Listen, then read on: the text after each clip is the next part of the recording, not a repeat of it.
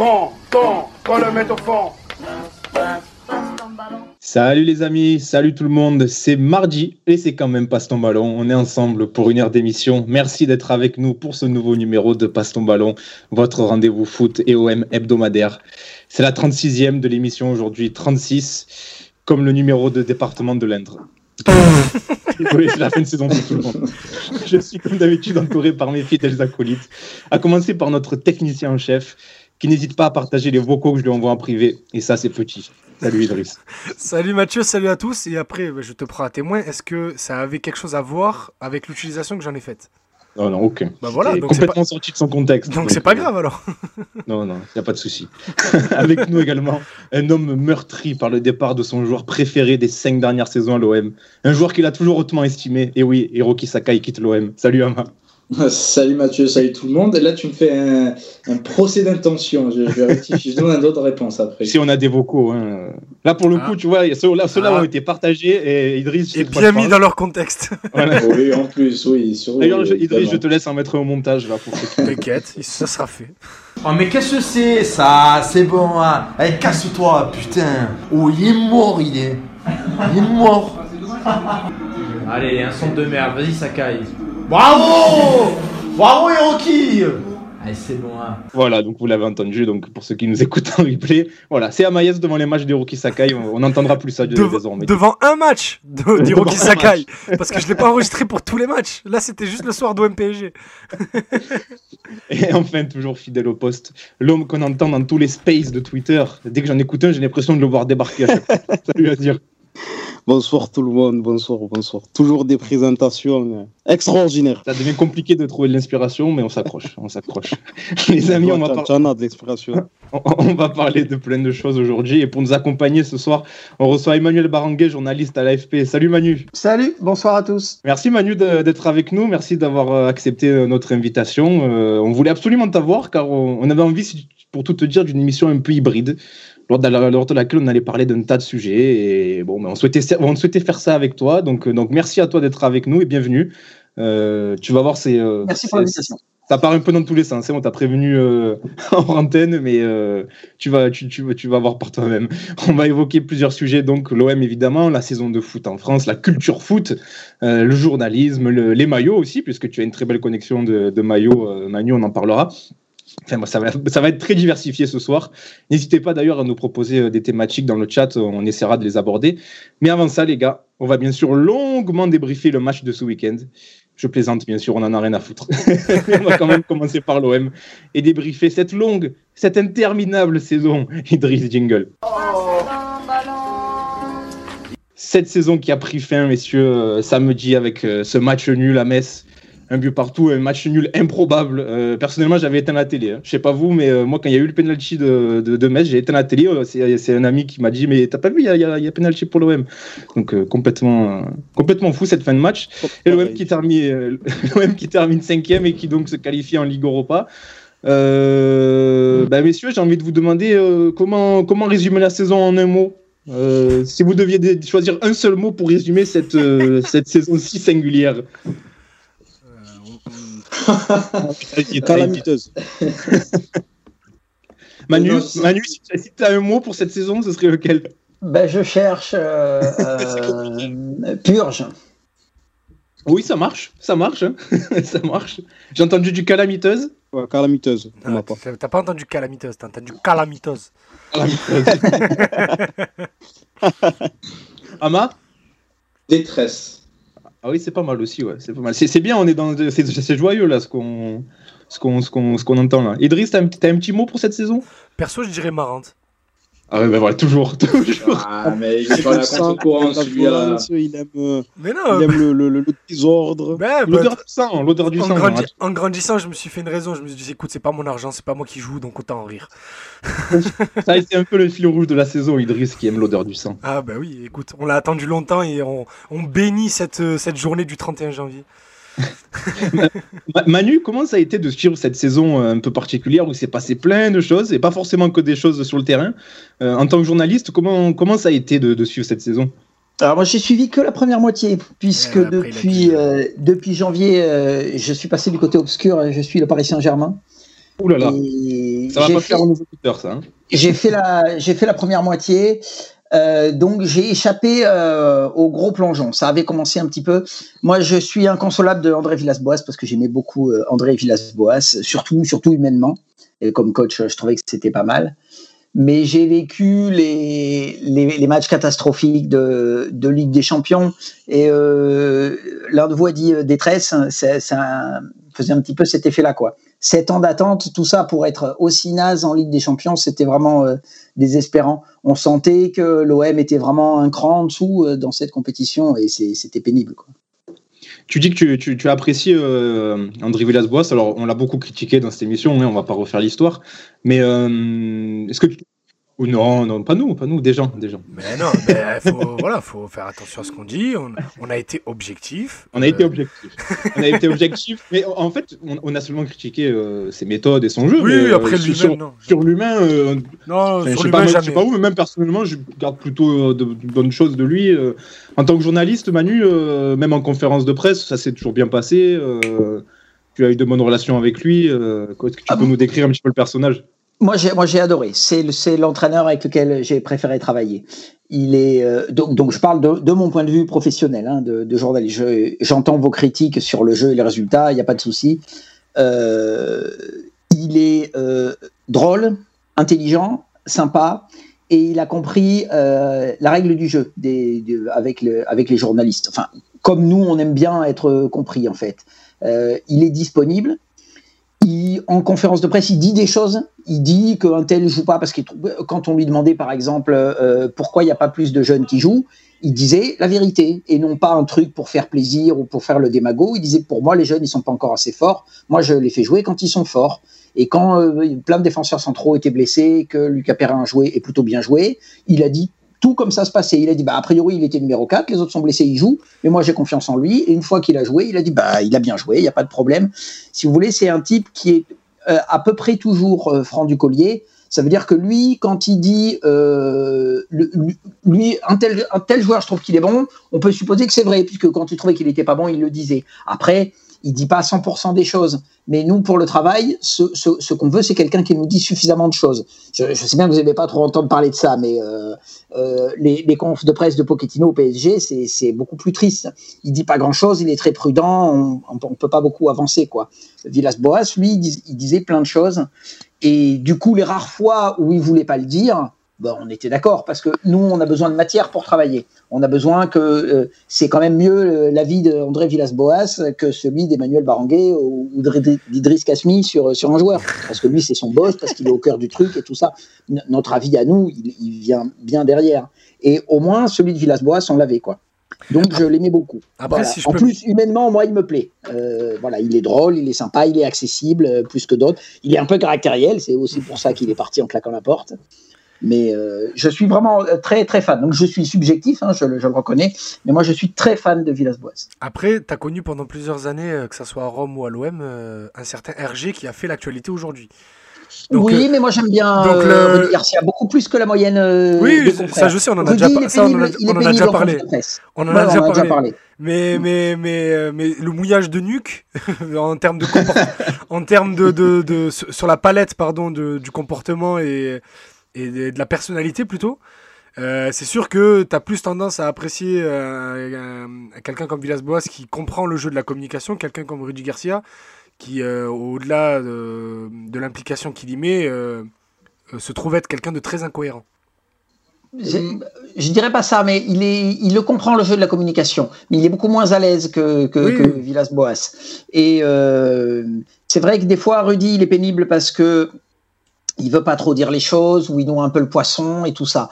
Mais euh, je me suis souvent euh, disputé gentiment avec des, avec des confrères comme toi, Idriss, ou avec d'autres, ou avec des Oui. supporters et tout, parce que je, je, je comprends bien la, la, la, la mauvaise image qu'il a Oui. fini par laisser euh, à Marseille. Je, je peux comprendre les récriminations contre Rudy, mais il y a un, trouve, un truc que je trouve pas juste, et même si là, il vient d'échouer gravement en perdant à domicile contre, contre Nice, alors qu'il avait la possibilité d'aller en Ligue des Champions, euh, Rudy Garcia, c'est un bon entraîneur. Il y a combien Mm. d'entraîneurs français qui ont fait finale et demi-finale de, de Coupe d'Europe? Il n'y en a pas beaucoup. Il a été champion de France, il a été plusieurs fois deuxième avec la Roma contre une Juve qui était imbattable. C'est un bon entraîneur. Il connaît, il comprend le ballon. Il- il- je trouve que le, le- les, les critiques, le- l'anti-Garcia euh, à l'OM a été un petit peu exagéré, euh, à mon goût. Euh, Emmanuel, moi j'avais une question. Vu que tu parles de Rudy Garcia et Villas-Boas, euh, ça tombe bien. Perso, ce sont deux entraîneurs qui ne vont pas rester dans mon cœur en tant que euh, supporter olympien. Mais euh, tu as parlé, tu as parlé de la thématique de la communication et ça, ça m'intéresse. Euh, les deux, peut-être que je me trompe, corrige-moi, vu que toi tu as vraiment vécu ça de l'intérieur, tu les as suivis, que ce soit à domicile ou à l'extérieur. Mais les deux, j'ai eu l'impression qu'ils étaient, qu'ils géraient bien justement leur communication quand tout allait bien. Et ensuite, quand les résultats sportifs n'ont pas suivi, la machine s'est enrayée, ils sont devenus plus agressifs. Villas-Boas, on se souvient qu'il y a eu un incident avec un joueur de la Provence. Garcia, qui a eu plusieurs pics. Euh, comment tu l'as vécu, toi, justement? Est-ce que tu as senti qu'il y avait eu un changement à partir du moment où la machine s'est déréglée au niveau sportif? Euh, pour moi, c'est pas pareil. Moi, j'ai pas senti de, de, changement. Alors, pour être plus précis, euh, j'ai senti un changement chez Vi- Villas-Boas qui a un peu pété les plombs euh, sur, sur la fin. Je, je l'aime beaucoup, mais je, je le reconnais. D'ailleurs, il s'est excusé.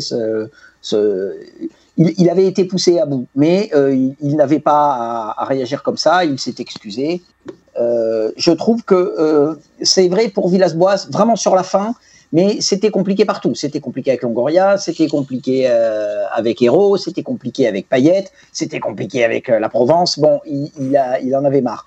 Je pense que Garcia est resté plutôt euh, assez fidèle à lui-même, hein, plutôt toujours dans la même com, un, petit peu, un petit peu trop contenu peut-être, un petit peu trop retenu, trop calculatrice pour moi, mais tout le temps, avec bon ou, mauvais résultats. Mais au, au début où ça commençait à mal aller dans le jeu et dans les résultats, euh, Villas-Boas, moi je l'ai trouvé bon dans la communication. Je trouve que quand il dit à Porto, où il est quand même drôlement déçu, parce que non seulement Marseille perd, mais Marseille fait un très mauvais match, alors que lui il y tenait, puisque c'était le club de son cœur et tout, il a eu cette formule assez géniale quand même. Il a dit oui, on fait de la merde, mais pour faire de la merde en Ligue des Champions, encore faut-il être en Ligue des Champions. Je, je trouve que ça, c'était pas. Euh, c'était pas de la démago là pour le coup, il disait la vérité. Il disait bah oui, on est nul. Je suis désolé, Ouais, on est c'est nul, c'est vrai. une, c'est une façon euh, un peu rapide, surtout à ce moment-là, alors que tout le monde avait le point serré euh, d'une énième con- contre, contre prestation et pas contre performance, de, de, de, de jeter la question par la fenêtre et d'un peu se dédouaner aussi à ce moment-là. Oui, mais c'est quand même, euh, sans doute, mais c'est quand même euh, plus franc que. Oui, que juste de dire, euh, que le mais c'est discours habituel, Ou oui, oui, l'arbitre, voilà. où on était fatigué, Oui, oui, ou bien euh, sûr. machin. voilà. C'est une réponse un peu plus euh, un peu plus originale et humaine, mais bon, ça reste. Je trouve que c'est un type euh, super droit, Villas-Boas. Voilà, dans les bons Oui, comme dans oui, les mauvais côtés. Euh, droit, oui. Après, Ouais. euh, bon, Ouais, après, bon, après, oui, ça demande plus de, plus de temps et c'est pas le sujet de l'émission. Mais oui, c'est que droit, oui, c'est ça, on peut pas les reprocher. Désolé. Azir, tu avais une question? Oui, j'ai- j'avais une question. Au-delà de- des conférences de presse, quand tu dis que, que ce soit Villas-Boas ou euh, Rudy Garcia sont plutôt, on va dire, des, des, fins communicants, est-ce qu'en dehors des conférences de presse, justement, dans votre relation avec eux, c'était des gens euh, plutôt euh, avec qui vous appréciez, enfin, avec qui tu appréciais la, la discussion, c'était plutôt accessible, on va dire? Parce que ça se cantonnait aux conférences de presse, il y avait un échange qui était plus ou moins cordial, après que ça se terminait. Comment ça se passe au-delà de, des conférences de presse? Non, mais pareil, euh, ils sont difficilement accessibles. hein. Maintenant, le monde du foot, c'est quand même un petit peu fermé. Je pense que mes collègues de, l'équipe de RMC de la Provence, qui sont vraiment euh, au, jour le jour, ils ont peut-être des, rapports un peu plus proches, hein. euh, un, petit peu plus avec Villas-Boas qu'avec Rudy. Mais Rudy, je le connais depuis longtemps, parce qu'on était à Rome ensemble déjà. Non, ça reste professionnel quand même. C'est pas comme des copains. Vill- Villas-Boas, peut-être plus, quoi. Mais et euh, je trouve Villas-Boas plus fin communicant que Garcia quand même. Je, Est-ce que- je, je- je réagissais en fait quand vous disiez que, euh, que vous trouviez que, que Garcia il maîtrisait pas du tout sa communication. Je disais juste que si, plus, que vous n'avez l'air de le croire, mais moins que Villas-Boas. Villas-Boas, pour moi, c'est euh, c'est un génie de la communication. Il a tout compris, il a tout compris comme ça marche. Si tu veux, le, nous les journalistes, comme, comme je vous l'ai dit, on a besoin de matière. En gros, s'il y a trois sujets que tu veux aborder avec l'entraîneur, trois sujets qui, qui, qui grattent un peu, qui griffent, tu vois, contre-performance de tel ou tel joueur, ceci, cela, système de jeu et tout. S'il répond aux deux premiers et qu'au troisième il dit non, c'est bon, il n'y a pas de fâcherie pour nous. Il a répondu deux fois, on a pu avancer, on a pu travailler, ça va, c'est cool. Et je comprends, je, je comprends qu'ils disent pas tout ce qui se passe. Et des fois, Garcia, c'était rien du tout. c'était un peu noyé le truc. Quand ça commençait à aller moins bien, la, la, la, la saison où, où, ça finit un peu euh, Ouais, en effondrement, la 18, il, 19. il nous disait un peu des trucs euh, du style, oui, ben, je mets les 11 meilleurs joueurs, etc. Bah, couillon, tu vas pas mettre les 11 pires, tu vois, ça, c'est c'était pas de la très bonne com. Est-ce que tu euh, sur sur euh, toujours sur sur euh, sur Villas-Boas sur, la saison aussi est-ce que sa communication comme tu le disais a peut-être aussi fait mal au collectif à son image? Comment tu comment tu perçois ça? Je sais pas. Je j'ai pas l'impression énormément, non. Ce qui a fait mal, c'est ces résultats euh, catastrophiques. Faut, faut pas oublier qu'avant la, fameuse défaite à Rennes, euh, l'OM est virtuel premier. hein. Oui c'est vrai après, il y a une espèce d'effondrement. Oui. Si tu veux, c'est parce que là, c'était le, le, le, le sujet de conversation. Et puis, moi, je suis journaliste, c'est mon métier, donc c'est de ça dont je parle. Je pense que le meilleur communicant de la Terre, s'il a des mauvais résultats, il est nul. Et euh, le pire communicant du monde, s'il gagne, il est bon. Tu vois, c'est l'essentiel, c'est le sport et le terrain, si tu veux. Moi, ça m'intéresse de parler de la com, mais le, le meilleur, euh, le plus important, c'est le terrain. C'est sur ça qu'ils sont jugés. Il y a des joueurs, ils sont pas très chaleureux, pas très sympathiques, on les voit pas beaucoup. Il est bon sur le terrain, son métier c'est d'être bon, tu vois. Un, un joueur qui fait des fautes de français en conférence de presse, c'est pas grave. Son métier c'est pas de pas faire, c'est pas la grammaire, hein, c'est le football. Amaïs je crois qu'il y a une, une question aussi sur sa communication Oui, euh, c'est une question très spécifique. Euh, je ne sais pas si tu es peut-être en mesure de m'apporter une réponse, mais Vi- Villas-Boas, euh, dans cette émission, on lui a reproché, euh, concernant Luis Enrique, d'avoir utilisé le terme pépite. On avait estimé qu'il avait mis trop de pression sur euh, les épaules de ce jeune Brésilien inconnu qui débarquait en France. Est-ce que toi, tu en sais plus? Est-ce que peut-être tu as eu l'occasion d'en parler avec l'entourage du joueur? Comment ça a été perçu, justement, peut-être par les médias Est-ce que c'était peut-être allé trop vite en besogne? Euh, Ça, ça- m'intrigue. Non, je connais pas l'entourage du joueur. Euh, non, pour moi, je pense que ça ça joue pas et c'est pas grave du tout. Ou alors, si Luis Enrique, il peut pas supporter la pression de se faire appeler pépite quand il signe pour 8 millions euh, dans un club européen, il faut qu'il faut qu'il fasse du badminton. Hein, il y aura moins la pression. Non, pour moi, ça joue pas ça joue pas beaucoup. Ça joue pas beaucoup. Euh, je pense pas que ça lui ait mis une pression démesurée. Euh, tu arrives à, vous le savez bien quand même, euh, euh, vu depuis le temps que vous êtes supporter de l'OM, euh, c'est ça qui est dur à l'OM, c'est supporter la pression. Il y a des, par le passé, il y a des très grands joueurs qui n'avaient pas cette qualité-là de supporter la pression. À l'OM, il y a eu Willi- William Ayash, qui était quand même arrière droit titulaire de l'équipe de France, championne d'Europe. Il s'est pas adapté ici, parce que la pression c'était dur. Il y a des joueurs, ils sont plus à l'aise à Monaco, et il y a des joueurs, ils sont plus à l'aise à Marseille. C'est ni bien ni mal, c'est pas tellement ça. Il y, a des, il y a des joueurs que ça sublime. Les mecs comme, euh, comme euh, Lorik Sana ou euh. Gabi Heinze, ça les sublime, ça. Et euh, ils, ils ont pas peur quand le public siffle. Ils disent Ok, t'inquiète pas, tu vas voir le match d'après, moi je vais être bon. Et il y en a que ça, que ça démonte. Bah, Il y en a un si dont tu on- veux, si Luis Enrique, ça le, ça le fait trembler de s'être fait appeler pépite euh, quand on l'a même pas vu, c'est pas très méchant, tu vois. On- Non, mais il y en a un qui, euh, que, ça, que ça a vampirisé la pression, c'est euh, c'est Valère Germain. On, en- on a parlé que de Sakai et Tovin pour les derniers matchs, mais Valère aussi. On, son dernier match, son, son match d'adieu, ce sera, ça a été le dernier match de Nasser Largué contre Canet Roussillon. Depuis, on l'a Ben plus oui. revu.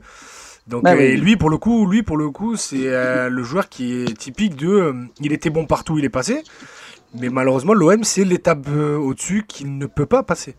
Le club est trop grand pour lui, trop gros. Mais peut-être bien.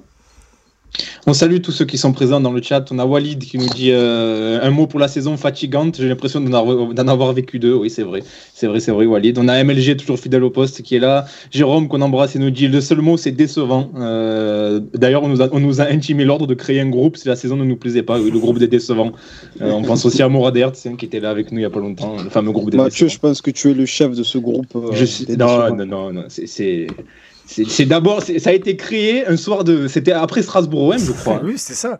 Ouais. Parce que si tu crées ton groupe de décevants, parce que les vainqueurs sont au vestiaire après une victoire Ouais, 1-0 c'est ça, sur un tir Ouais, contre, ça. contre l'avant-dernier. Avec des- 0,07 d'expected goal, j'ai Ah, revu la stat cet après-midi. C'était fou. On embrasse fou. D'ailleurs, on- retweets de qualité. On parle, on parle de ce match pour, pour se réaxer sur la saison et euh, peut-être même englober la deuxième partie de saison vu qu'on était là plus sur la première. Est-ce que le- les gars, il y a un moment euh, au moins joyeux que vous retenez de cette saison moment, un moment phare qui, qui, au moins, on a pris un peu de plaisir. Euh, Ama qui casse la porte de Mathieu euh, le soir de MPG. Parce que pour raconter l'histoire, euh, si vous si vous n'avez pas la, la foi de réécouter toute l'émission euh, 3 ou 4, je sais plus, euh, on regardait le match chez notre ami Mathieu et Amaïs, euh, heureux de rage, s'est levé et a mis un coup dans la porte de la, du salon et il a, il a eu une petite bosse. Et notre ami Mathieu qui avait dit attention à la porte. oui, mais il l'a pas dit, il l'a pas dit très fort parce que Ama, Ama fait peur. Non, mais du coup, oui, oui, bah, Idriss a répondu à ma place. Oui, à part le, le, le, le fait d'avoir mis fin à l'hémorragie contre le PSG, euh, ouais, qu'est-ce que tu veux retenir? Peut-être euh, le, le, le, le, le semblant d'espoir que l'arrivée de San- Sampaoli a suscité avec euh, plusieurs matchs euh, où l'OM a gagné en mettant minimum 3 buts, chose qu'on n'avait pas vue depuis des lustres. Mais sinon, à part ça, dans la globalité, euh, ouais, très dur de trouver des motifs, enfin, des moments heureux. Le match Ouais, contre Bordeaux. Le match Oui, contre le Bordeaux, match à contre Bordeaux à domicile. ouais. Alors, la oui. première de Cuisance, je crois, non? Oui, c'est vrai, c'est vrai, c'est vrai que c'était c'était pas un- Oui, oui, avec le, euh, jeu- le but de Tovin, le le but de doublé d'Amavi, je crois. Avec le fameux 4-4-2 en Lausanne, je crois. Oui, c'était pas mal ce match. Oui, Alors, c'est- on avait l'impression qu'on tenait quelque chose là. oui. oui. Dans la même il y, eu le, il y avait eu le match contre Monaco à domicile qui était pas mal aussi. Était pas trop mal. euh. Ouais, Contre Nantes aussi. Ouais, voilà, ça euh, moi, match- le- le, le match face à contre- Nantes, je me rappelle, et j'ai des souvenirs un peu de l'émission en plus qu'on fait, qu'on fait dans la foulée. Euh, on se dit, ah, peut-être que ça tient, euh, on tient quelque chose, que ça va être le match référence. C'était la, fin- c'était la fin de la Coupe d'Europe, on se disait ça y est, ils sont peut-être en Exact, c'est exactement ça, c'est vrai. c'est vrai, c'est vrai. Qu'ils vont être plus frais, machin Voilà, et tout. c'est ça, on et cherchait des raisons. qui est plus frais. Il faut aller euh, si, euh, scroller si vous êtes sur votre application podcast. Vous allez à l'émission 13. L'émission 13 s'appelle euh, L'OM joue le titre Point d'interrogation.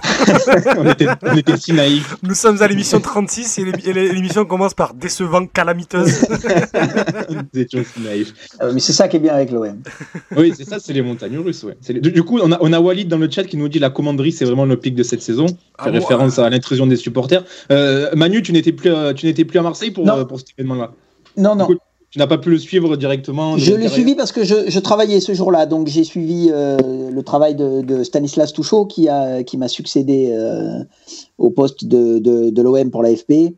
Donc j'ai vu ce qui s'était passé et euh, j'ai échangé avec des gens que je connais encore euh, à l'OM, donc j'ai un peu un peu su ce qui s'était passé quoi. Moi j'ai ouais, trouvé que c'était c'était pas un grand jour. ouais. Oui, c'était. Ça a fait bouger les choses, les supporters diront, mais euh, bon, effectivement, c'était pas une page très. euh, Ouais, mais c'est facile à dire après. Voilà. C'était trop. C'est ce que j'ai le plus aimé moi en travaillant sur l'OM, c'est l'immense passion qu'il y a. Moi, j'ai quand même, euh, pardon, hein, je vais, je vais crâner un peu, mais moi j'ai beaucoup voyagé, j'ai travaillé à l'étranger. Euh, ce que j'ai adoré à l'OM, c'est que c'est la seule chose en France qui ressemble à un vrai grand club de foot étranger, avec une passion de dingue. C'est comme la Roma, c'est comme le Celtic ou les, Rangers. euh, C'est comme, c'est un club euh, avec une passion dingue. C'est même son, son plus grand atout. Mais il y a des moments ça va peut-être un peu trop loin. Ça et le, le match ou contre Rennes ou contre Bordeaux, où pendant une mi-temps entière, le stade Vélodrome fait que insulter Vincent Labrune. Oh là là, non, ça c'était c'était trop. C'était trop. Que- Qu'il se fasse insulter un peu, c'est la règle du jeu. euh, c'est- C'est pas moi que ça va. euh, je- Oui, pourquoi pas? mais, mais non, mais que ça, que ça pendant 45 minutes, non, ça, c'est- c'était trop long. C'est trop pour toi. Et le meilleur du meilleur, c'était Leipzig, mais ça, je pense que c'est pour beaucoup de monde. Oui, Ah, je croyais que t'allais me dire, je croyais que t'allais me dire c'était Salzbourg. Non, j'ai préféré Leipzig, moi. Ok. Salzbourg, c'est bien, mais Salzbourg, euh, euh, on est un peu crispé quand même. Mais oui. ils, ils- ils sont nominés, ça. Puis puis moi, Ah, je bosse, c'est si tu veux, donc je suis plutôt en train de préparer deux papiers totalement différents. Parce qu'ils sont ou- dans la- dans ou- l'optique ou deux. qualifiés ou battus au tir au but. Je je suis d'accord euh, avec Manu. euh, C'est un peu plus un soulagement. Non, mais- Alors que Ouais, c'est ça, Leipzig, incroyable. On, Non, mais- on a explosé de joie au moins 4 ou 5 fois. Mais parce que moi, Ouais. je- je- j'en avais parlé euh, avec euh, Tony Selly à l'époque, et il m'avait dit t'avoir vu, euh, ne t'avoir jamais vu aussi autant eu- euphorique euh, que ce soir-là. Ah, à Salzbourg Oui. Que- Ah oui, Qu'au moment du but de Rolando, là où moi je le rappelle, j'ai laissé D'accord, euh, parce que oui, mais parce que d'abord il, il était plus près de moi que d'habitude, et il dit ça parce qu'on s'est tombé dans les bras avec Michel Ayaga France 3, parce que euh, quand même on, on, est, on était trop trop embarqué par ce match. Et puis ça voulait dire la finale et tout. C'est en plus le on- là où on était dans la dans la tribune de presse à Salzbourg, on le voit bien le but, c'est-à-dire que euh, tu sais le temps se ralentit un peu, il y a cette espèce Ouais. de fatalité. Comme, euh, comme à la fin des jeux vidéo où tu vois bien que ça, elle a beau aller doucement à la balle, tu vois bien que aucun Autrichien peut l'avoir. C'est foutu, ça va au fond. Il y a ça. Et pour revenir à Leipzig, euh, là où je suis assis, je suis exactement derrière le fessier de Payet quand il met son extérieur. Donc on, on le voit, je suis euh, embarqué à bord de Dimitri Payet et, et c'est trop beau. Et euh, je suis d'accord avec Manu. le- moi, je, le, le- je l'ai tweeté récemment, mais le match en retour contre Salzbourg, c'est pas du tout un bon souvenir. Franchement, c'était un calvaire. Ah, bah. C'était que du stress. Non, mais le souvenir, le bon souvenir, c'est ça, il démarre c'est un long 107e. calvaire et ça se termine très bien. Mais c'est Voilà, justement pour ça que le c'est bon incroyable. souvenir- le bon souvenir, il démarre après, à partir du but de Rolando. Mais pendant 116 minutes, c'est c'est un calvaire, c'est que du stress, c'est que de... Voilà. C'est horrible à Je suivre. suis d'accord avec ça. Alors que Leipzig, c'est 90 minutes d'euphorie. Une Exactement. fois, une- dès qu'ils égalisent Marseille, tu te, tu, tu te- en plus, tu sais, au, au stade, tu vois plus de choses qu'à la télé. C'est-à-dire, tu n'as pas les détails que te montrent les ralentis, mais tu vois plus de choses. Et, et au un partout, tu vois les Allemands qui se regardent entre eux, qui se disent, ah, on va passer une mauvaise soirée. Mais on, on est d'accord. Et ça se sent, ils se disent, ils sont euphoriques, le stade est en feu, c'est- ça va être compliqué pour Je eux. sais, je sais C'est pas un pour. excellent match de l'OM. Je sais pas pour Azir, mais nous quatre on y était. Enfin, Manu en conférence de presse, en tribune de presse et nous trois dans les tribunes. Bah voilà. Je sais pas si vous, mais moi c'est très rare que dès qu'on prend le premier but, parce que rappelez-vous en plus cette saison, à chaque fois qu'on prenait un but très rapide, on en prenait 8 derrière. Euh, là, on prend le but au bout de 13-20 secondes, je sais plus. Bon, bref, on s'en fout. Ouais, une minute à peu près. Ouais, bon, bon, bref, on s'en fout, on prend le but très vite. Et il n'y a pas eu de, de, de silence de cathédrale et de, et de tribune. Il y avait une atmosphère très particulière ce soir. Dès qu'on encaisse, ce soir, là. dès qu'on encaisse le but, moi je me rappelle, euh, moi j'étais au virage nord ce soir-là, tous les capots qui disent allez c'est bon c'est que le début et il y a tout le stade qui se relève et tout et là tu- et là tu- ce- euh, à ce moment-là, j'embrasse mes amis Yann et Nance avec qui j'étais, on, on- on s'est dit il peut rien nous arriver, c'est impossible. Ce soir-là il y avait une atmosphère très très particulière ce soir-là, mais même pas, même la journée, l'après-midi, je me rappelle euh, dans le métro, c'était déjà, c'était déjà une folie. Il se passait quelque chose ce jour-là. ouais. Il se passait quelque chose, clairement. C'est- intéressant ce que tu dis, Manu. euh, ça va nous permettre d'embrayer sur euh, sur l'autre sujet de, de cette émission. Euh, je voulais avoir euh, ton avis sur. euh, c'est intéressant ce que tu dis là sur le fait que tu aies vécu ça à fond, que qu'avec Michel Aliaga vous, soyez- tombé dans les bras. La, frontière entre le journalisme et finalement le supporterisme. Alors on va pas te qualifier de supporter, mais comment comment comment on, comment la, on la maintient? Enfin c'est difficile. C'est pas difficile du tout. Alors, je peux te dire, je suis très à l'aise euh, sur ce sujet. Euh, je pense euh, exactement comme Gilbert Bribois de, RMC. On, a tous un club de cœur. En plus, moi, mon équipe, moi, c'est Montpellier. Moi, je suis supporter de Montpellier. Donc, on a un club de cœur. Ce qui compte quand tu es journaliste, et que quand tu travailles, tu le sais et tu t'en méfies. Si tu dis non, non, moi, je m'en fous, l'OM, ça me fait rien, je travaille, je suis parfaitement objectif, machin, c'est pas vrai, c'est juste pas vrai tu, as un, penchant et tu as, parfaitement le droit. Il faut que tu fasses attention dans ton travail. Ça veut dire que si l'OM, quand l'OM est, promené par Manchester City et perd 3-0, je fais pas un compte rendu en disant ah pas de chance, ça c'est pas passé très loin et tout. Mais non, les autres étaient bien meilleurs. Il y a deux classes d'écart et c'est tout point. Tu vois, c'est pas du tout compliqué. Le, on s'en fiche en fait de la frontière. C'est parce qu'il n'y a pas, a pas un problème de frontière. On n'a pas besoin de passer d'un côté ou de l'autre. Alors si ça peut l'être, si si ça t'empêche de travailler. Moi vraiment, ça m'empêche pas de travailler. Ça me l'a fait une fois et ça m'a servi de leçon. Moi, mon équipe c'est Montpellier, mais moi j'aime l'OM. C'est une équipe qui me plaît, si tu veux. Je suis pas indifférent. J'étais à Paris à la rubrique football de l'AFP et je fais la finale Marseille-Sochaux. Et moi, bah, j'étais pour Marseille, quoi. Ça m'amuse plus. Et euh, je vais pas vous apprendre à vous, supporters de l'OM, le, le, résultat. À la fin, je suis un peu dégoûté et mon papier, ça devient Marseille a perdu. Et je me suis fait engueuler, et à juste titre. Le papier, c'est pas Marseille a perdu, c'est Sochaux gagne la Coupe de France. Je m'étais laissé emporter. Ouais. Donc ça m'est arrivé une fois, et ça m'a servi de leçon. L'information, c'est Sochaux remporte la Coupe de France au tir au but. C'est tout. Après, on peut dire, on peut raconter. On peut dire l'OM n'est pas passé loin, si c'est a mis un doublé, ils prennent le but tout à la fin, la séance de tir au but, blabla, tout ce que tu veux. Mais tu vois, comme j'ai commis l'erreur une fois, je l'ai plus fait. Moi, j'ai fait euh, aussi la, la finale euh, France-Portugal pour l'Euro 2016. Et moi, je devais faire un papier sur le Portugal. Et bien, j'ai fait un papier enthousiaste. Le Portugal, champion d'Europe, ils sont contents, même Ronaldo blessé, etc. C'est mon travail, si tu veux. Le, mon cœur saigne, mais euh, mon cerveau travaille. Donc, pour moi, c'est vraiment pas du tout compliqué. Du coup, je n'ai aucun souci à exploser de joie euh, quand ils battent Leipzig ou quand ils battent euh, Salzbourg. Il n'y a pas d'explosion de, il n'y a pas de larmes ou de sang sur mon papier, tu vois. C'est euh, mon plaisir et je suis enthousiaste. Et l'immense majorité des journalistes sportifs ont fait ça parce qu'on est dingue de ce jeu. On va quand même pas jouer les pistes froids euh, au moment où oui, oh, c'était un très beau match. Non, c'est pas comme ça. c'est pas un truc d'esthète. Le foot, c'est pas un truc d'esthète. Ils me font marrer le, le- leur truc avec euh, des matchs plus courts, plus de spectacles, etc., etc. Quand on aime le ballon, c'est pas ça qu'on veut. Tu l'as dit pour Salzbourg. Quand on aime le ballon, on peut se taper un 0-0 contre Guingamp dans le froid au mois de janvier où il se passe rien du tout. Il y a un but à la dernière seconde, hors jeu et de la main, on s'en fout, on est content, on a explosé de joie et on garde un bon souvenir. C'est l'émotion qui compte le plus. Donc on va pas dire que on n'a pas d'émotions. J'ai des émotions, positives, négatives, et je les tiens à distance dans mon travail. Mais Manu, du, coup, euh, tu as quand même conscience, peut-être que nous, on a un avis biaisé encore une fois, mais peut-être tu as conscience qu'en France, c'est peut-être plus mal vu, justement, d'être subjectif, entre guillemets, par rapport à d'autres pays. Euh, tu connais bien l'Italie. En Italie, il y a plein de journalistes qui se revendiquent supporters de la Roma, du Milan, de la Juve, etc. Ici, c'est comme si c'était tabou, euh, on dirait. Alors que, comme tu dis à juste titre, on a tous des penchants, on est humain et on est tous amoureux de ce sport. Donc, au contraire, plutôt que de, la- de le cacher, autant l'affirmer. Et comment tu expliques euh, cette différence, toi? Parce qu'on est un peu moins un pays de sport. On est un peu, ça, ça a changé ça avec. euh, 31 avec RMC. 17, il l'a dit. voilà, voilà. Merci Manu, c'est mon combat. qu'on- c'est ce qu'on voulait te faire dire. C'est exactement ce qu'on voulait que tu dises. que je dise quoi? Que, le- que la France n'était pas un pays, euh, vraiment un pays de sport. Ah si, non, mais justement, je nuance parce que Mais, un peu, Dis-le, mais en peu fait, moi moins. j'ai, moi j'ai la phrase. Je vais la couper c'est bon. c'est pas grave, un peu moins que, un peu moins passionné et, et déraisonnable que, que, que l'Italie, l'Espagne, l'Angleterre, l'Allemagne, euh, un tout petit peu moins. Donc, je pense que c'est le sport qui est mal vu, un petit peu, plus que être supporter ou pas être supporter. Et du coup, pour l'Italie que je connais bien, parce que j'y ai travaillé cinq ans.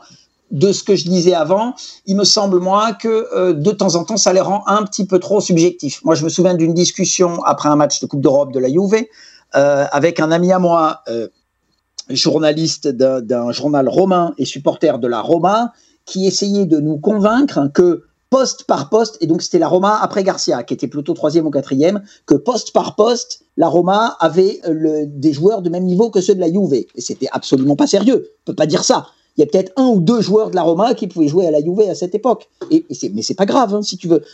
Vous vous aventureriez pas à dire que poste par poste, l'OM a autant de bons joueurs que le PSG. Bah, bah non. Tu vois? Non, non, c'est pas prévu. Ouais. il faut, il faut pas s'aveugler comme ça. On a le droit d'être chauvin. On a le droit d'être subjectif et d'avoir le, le, le, le, le- le cœur à fond pour son club et tout. Et donc, de, de surexagérer, par exemple, un peu les performances de tel ou tel. C'est c'est rigolo d'être chauvin et subjectif et partisan et tout. Mais il faut pas aller trop loin. Euh, Mais les gars, vous avez, vous vous avez Vas-y, pas l'impression que dans les nouvelles générations euh, de, de journalistes, c'est un peu moins tabou? Si Peut-être, ouais. C'est peut-être un peu. euh, C'est juste une impression après. c'est plus sur que- les. C'est plus sur les anciennes générations, euh, entre guillemets, euh, on va pas qualifier les, les, les journalistes un peu plus âgés de vieux, mais c'est c'est plus là, ouais, je suis d'accord avec toi, c'est la, la nouvelle vague euh, se cache un peu moins, entre guillemets, et- oui, c'est vrai, c'est vrai. Peut-être un Moi, je élément de dirais ça réponse. aussi. sur les, sur réseaux, peut-être, mais... Je dirais aussi que c'est un peu moins tabou. Oui, oui. Ouais, peut-être, ouais. Idriss, vas-y. En tableau, les, en, en plateau, le tel et tel journaliste disent plus. On, on a vu ceux qui étaient supporters de Grenoble le dire quand ils étaient en barrage, quoi. Tu vois, Ouais. On peut le dire tranquillement. euh, C'est pas, c'est pas un souci. Ce que je veux dire, c'est que hum, c'est peut en fait pourquoi c'est c'est tabou, c'est parce que justement les anciennes générations ne s'affichaient pas sous couvert d'une pseudo-objectivité. Ce qui du coup a rendu parano les supporters qui cherchaient des indices dans les phrases à dire ah il dit ça parce qu'il aime pas l'OM, ah ben il dit ça parce qu'il aime l'OM. Et il y a une phrase d'Éric Dimeco qui disait euh, quand il a commencé chez Bein et qui commentait du coup les matchs de, de Ligue 1 et de Ligue des Champions du PSG, il- qui disait euh, à Marseille on me dit que je, que, que je suis supporter de Paris et que j'ai tourné ma veste et à Paris on me dit que je reste quoi qu'il arrive à Marseillais et que du coup je commente sans objectivité sans objectivité pardon. Et ça veut donc dire que je fais très bien mon travail. Et je trouve que c'est assez euh, c'est une bonne analyse et pour le coup euh, pour rebondir sur ce que dit Azir les, jeunes journalistes s'affichent plus parce que hum, les nouvelles générations sont plus euh, éduquées au fait de dire si on veut faire ce métier, comme l'a dit Manu, c'est parce qu'on a toujours aimé ce sport et que donc, par conséquent, on a, étant enfant, été euh, supporter d'une équipe. Et aussi parce que les journalistes aiment bien tweeter, live tweeter le- le- leur club de cœur en général. Donc il n'y a pas besoin de faire grande enquête. Toujours sur, le sujet du, journalisme, de la relation un petit peu avec les clubs, euh, est-ce que tu peux nous expliquer, Manu, euh, comment tu juges l'évolution des rapports euh, entre les joueurs et les médias, entre les clubs et les médias, tout ça? C'est de moins en moins bien. Le, foot est victime de, son succès. Moi, ma grande passion, c'est le foot, mais dans ma carrière, j'ai l'occasion de faire d'autres sports aussi. Dès que je fais un autre sport, les mecs sont beaucoup plus accessibles, on, peut plus parler, plus, plus avoir de détails, etc. Ils nous tiennent trop à distance, euh, les footballeurs. C'est, je, je le regrette beaucoup. À leur décharge, je les comprends aussi parce qu'ils sont quand même extrêmement sollicités et que de temps en temps, ils sont trahis, si tu veux. Moi, ce que je voudrais, et c'est quand même très rarement le cas, je voudrais avoir des relations suffisamment solides, par exemple avec l'entraîneur, pour qu'il m'explique des choses, y compris des choses un petit peu secrètes, qui me disent que un tel il joue pas bien parce que j'en sais rien moi, parce qu'il a mal au genou, parce que sa femme l'a quitté, ou euh, tel défenseur il a jamais passé la ligne parce que c'était la consigne. Moi je lui ai dit surtout tu défends, que ça m'évite de mettre à un moment dans le papier invraisemblable, l'arrière n'est jamais monté, euh, quelle timidité, tout ça. Non Toto c'était la consigne. Ils nous disent pas assez de choses, ce qui fait que des fois on manque d'éléments. Et donc des fois, par exemple, tu, tu, tu, tu tues un joueur alors que, euh, que c'est une consigne. J'ai un, souvenir d'avant que je sois journaliste d'un match euh, de, de Coupe d'Europe du PSG à l'époque où jouait euh, Patrice Loco. Et moi, j'avais vu le match à la télé, je pense que c'était une demi-finale contre Arsenal. J'avais vu le match au stade.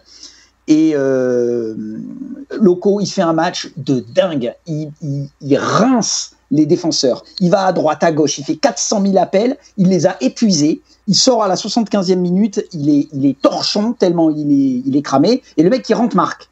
Et dans les journaux, et les copains qui avaient vu euh, le match à la télé me disent Ah, Loco, il a été nul. Et d'ailleurs, dès qu'il est sorti, l'autre a marqué. Tu rigoles ou quoi? Loco, il a préparé le terrain. Il a tué les défenseurs. Et l'autre, il n'avait plus qu'à accueillir. Tu vois? Et ça, ça se voyait. Alors ça, ça va, parce que des fois, tu le vois, tu le vois au stade, tu le vois mieux qu'à la télé, etc. Mais si les entraîneurs et si les joueurs, ils te révélaient un tout petit peu leur secret, il faudrait qu'ils aient confiance en nous. Il faut pas qu'on les trahisse non plus, tu vois. Parce que euh, si euh, le défenseur il me dit je suis pas bon sur les ballons de la tête, que je m'avise pas d'écrire ça parce qu'il va passer pour un con. Mais comment je le sache Que je sache que s'il a pas sauté, c'est parce qu'ils sont pas à l'aise de la tête et qu'ils préfèrent anticiper. Tu vois tout ce genre de trucs. Le, dès que, euh, en Italie et, et, même en France, j'ai plusieurs fois croisé Christophe Lemaître, le sprinter. Lui, je l'adore parce qu'il est super sympa et lui, il raconte tout. Alors, parenthèse, c'est vrai que c'est plus facile dans un sport individuel que collectif. Alors pour Quand ceux tu es qui, dans un sport collectif, tu mouilles les autres. pour ceux qui situent pas rapidement, c'est juste Christophe Lemaître euh, parce que c'était La médaille d'argent du 200 mètres à Rio. Ça commence un peu à ouais, ça commence un peu à Ah, quand même, je pense que les- nos auditeurs savent Ah. qui est Christophe Lemaître. On sait Ouais. jamais, on sait jamais. C'est euh, C'est le seul, c'est le premier blanc à avoir passé le 100 mètres sous les 10 secondes. Sous les 10 secondes, exactement. Et une fois, il fait une course à Rieti, qui est une petite ville à côté de Rome, dans un petit meeting d'athlètes où il y a quand même quelques stars et tout. Et donc, on se connaît, enfin, on se connaît, on se voyait deux fois par an. Et il me relâchait 5 ou 6 minutes d'interview, rien de rien d'énorme. Et en fait, il est furax. Et il m'explique qu'il est pas content de son 200 mètres. Il m'explique, il me dit, ouais, ça m'énerve parce que j'arrête pas de travailler mon virage et j'ai raté mon virage. Mais j'ai cassé trop tôt, alors qu'avec l'entraîneur, on l'a bossé, je l'ai quand même fait, ça m'énerve. euh, J'ai pas fait ce qu'il faut. Il me raconte tout. Bon, moi, je, je fais le papier en fonction de ce qu'il m'a dit. Et les mecs de Paris ils m'appellent en me disant Putain, il est super ton papier, on comprend tout. Ben, parce qu'il m'a expliqué. Tu penses bien que moi je suis incapable de voir. Allô? Je, je- Allô? faut être Ah, hyper on a- spécialiste pour ça. Il me le dit. Bon, on t'a, perdu, en milieu de phrase. On t'a perdu sur la fin de ta Ah, phrase, Manu. Il faut On que a tu, dit- tu tu as- peux, tu as dit- tu- tu peux Tu reprendre. peux D'accord. reprendre juste sur ta réponse où tu commences par je suis incapable de et après tu peux. Oui, je suis incapable, moi, de, de voir tout seul avec mes yeux qu'il n'a pas cassé euh, comme il fallait euh, dans le 200 mètres, qu'il s'est pas penché au moment où il fallait. Je peux pas voir ça. Alors le foot, j'aime ça depuis tout petit. Je considère que je m'y connais un petit peu, mais pas du tout autant que Villas-Boas ou Rudi Garcia ou Sampaoli, si tu veux. Ils ont des schémas, ils ont des trucs, des complicités. Ils connaissent la forme des joueurs, les schémas qu'ils ont choisis, etc., etc. On ne peut pas du tout tout savoir. Des fois, on, on râle, on dit euh, là, il a fait n'importe quoi. Et si ça se trouve, c'est une décision parfaitement explicable. Sauf qu'ils nous disent jamais pourquoi ou trop rarement. C'est, je regrette qu'on soit tenu autant, autant à distance. Dans, dans d'autres domaines du journalisme, euh, on peut se consulter beaucoup plus. C'est-à-dire que euh, le- le- il y a, vous, savez, le, le on et le off. Le type peut te dire, alors, je vais t'expliquer bien à toi, de toi à moi, comment ça se passe exactement. Il te dit tout. Ensuite, il te dit ça, tu peux l'écrire, ça, tu peux pas. Ensuite, toi, tu négocies. Tu dis attends, mais si je peux pas écrire ça, machin, etc. Mais il faut qu'il y ait une relation de confiance pour qu'il nous raconte un petit peu les choses. Et euh, même Rudy Garcia, même André Villas-Boas, avec qui j'avais des rapports corrects, ils m'ont dit deux, trois trucs comme ça, tactiques, un peu précis et tout, mais oh, j'en aurais voulu beaucoup plus. Hein. Euh, Manu, moi j'avais une question. Dans ton argumentaire, tu estimes visiblement que ce sont les footballeurs et plus généralement les acteurs du foot qui mettent des barrières, mais au final, est-ce que ce ne sont pas les attachés de presse surtout? Euh, On a lu ça pas mal de fois sur les réseaux. Nous, euh, de par notre travail, je pense à Mathieu et moi, on a expérimenté ça et on trouve que c'est surtout une spécificité française de mettre des barrières plus que de raisons. Alors que au final, les joueurs, je pense qu'ils ont envie de parler, euh, pour ma part. Eh ben, c'est le contraire. C'est en France encore qu'on peut le plus avoir accès aux joueurs. Tu trouves ah, je, ne trouve pas, je sais. C'est bien pire en Italie. En Italie, demi-finale aller de Ligue des Champions. La Juventus, qui n'est pas encore devenue, redevenue ce qu'elle est, qui n'est pas encore super puissante, qui n'est pas du tout favorite, bat le Real Madrid 2-1 le Real Madrid qui est bien plus forte qu'elle. C'est un très grand exploit, c'est un énorme match. La Juve envoie deux mecs en zone mixte pour un résultat pareil. L'OM, on en a déjà eu quatre, même après une défaite. Non, non, non, c'est bien mieux en France. Les, même les, quand on a eu les mauvais les attachés de presse, c'est pas le diable. C'est le système qui est comme ça. Les attachés de presse, c'est tombé sur eux, mais ils sont ni plus mauvais ni meilleurs que, que d'autres. Les, les, joueurs et les clubs ne sont pas mécontents qu'il y ait les attachés de presse pour faire le filtre. C'est pas les attachés de presse qui, qui, qui, nous éloignent. Ça arrive quelquefois. Mais des fois, effectivement, tu as raison. Des fois, le joueur, il demanderait qu'à parler et c'est l'attaché de presse qui est un petit peu fermé. Mais des fois, euh, l'attaché de presse, il serait presque que le joueur parle et c'est le joueur qui dit, oh non, hein. C'est un petit jeu qui se joue. Hein. Les deux cas de figure arrivent évidemment, mais mm. euh, on a déjà expérimenté justement le fait que le joueur nous dise pas de problème, demander juste à l'attaché de presse et que le, le, gars ensuite nous envoie péter entre guillemets, alors que c'est un club français moyen, euh, sans manquer de respect, et qu'en parallèle, on a des clubs de plus grande envergure à l'étranger que ce soit européen ou sur d'autres continents, qui disent ben oui, euh, pas de souci, euh, allez parler à ce type. C'est ça que je déplore. Mais après, je pense que ça doit être en rapport avec les expériences de chacun. Voilà, si toi tu me dis que c'est plus simple ici, euh, je veux bien te croire si tu as connu ça. C'est plus ouvert, c'est plus ouvert en France, et je vous assure que c'est plus ouvert à l'OM qu'ailleurs. Au, PSG, tout est fermé. À, l'OM, c'est encore ouvert. Évidemment que c'est difficile d'avoir accès. Si tu veux des demandes d'interview, ils en reçoivent 800 par saison, ils les honore pas toutes. Mais euh, c'est plutôt plus ouvert euh, comme club que, la moyenne, même si c'est bien moins bien qu'avant. Et tu peux pas être certain que des fois le joueur il te dise oui oui oui, mais qu'en réalité il en a pas très envie et qu'il s'abritera derrière le ah ben moi j'étais d'accord mais c'est l'attaché de presse qui voulait pas. Des fois, si tu veux, tu sais, des fois, tu peux t'en apercevoir. Le joueur te dit oui, l'attaché de presse te dit oui, mais finalement, tu as personne. Dites les gars, foutez un peu de ma gueule. Il y a personne qui veut en fait. D'ailleurs, à ce propos, euh, un petit peu lié à ça, on avait reçu euh, Mathieu Grégoire dans cette émission qui nous en avait parlé. Euh, donc, tu pars ton, par ta, ton métier de journaliste suiveur de l'OM par le passé, tu as pu côtoyer Jacques-Henri Hérault. Est-ce que tu peux nous décrire un petit peu sa relation avec les médias? Mathieu nous avait dit que c'était parfois très difficile, qu'il était dans le conflit permanent. Est-ce que tu as aussi affaire à lui dans de telles circonstances? Est-ce que tu peux nous en parler? Oui, je, pense un peu comme Mathieu. Je me suis moins accroché avec, euh, avec Héros que lui, mais c'est. Euh, c'était trop difficile euh, avec Héros. Il en faisait quelque chose de, trop conflictuel. Vous voyez, ça revient à ce que je disais tout, à l'heure sur, sur Villas-Boas. Moi, il me semble, évidemment, je vois ça du point de vue du journaliste, il me semble que leur intérêt, c'est d'avoir des rapports à peu près corrects et un petit peu donnant-donnant avec les journalistes. C'est-à-dire que pour qu'ils puissent me dire ah non, ça non, il faut qu'il ait dit oui de temps en temps. Et Héros, il disait pas beaucoup de choses.